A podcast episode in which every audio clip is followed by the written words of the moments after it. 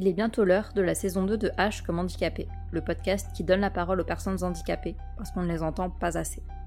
Je m'appelle Hermine, j'ai maintenant 29 ans et je suis toujours en colère. Ça n'a pas changé. Mais pour cette nouvelle saison, j'ai envie d'être plus en retrait. J'aurai davantage un rôle d'allié pour laisser toujours plus de place à mes invités. Une fois par mois, vous retrouverez un épisode autour de différents sujets comme le racisme, la grossophobie ou la parentalité. Et cette saison, non pas une, mais deux personnes seront invitées pour chaque épisode.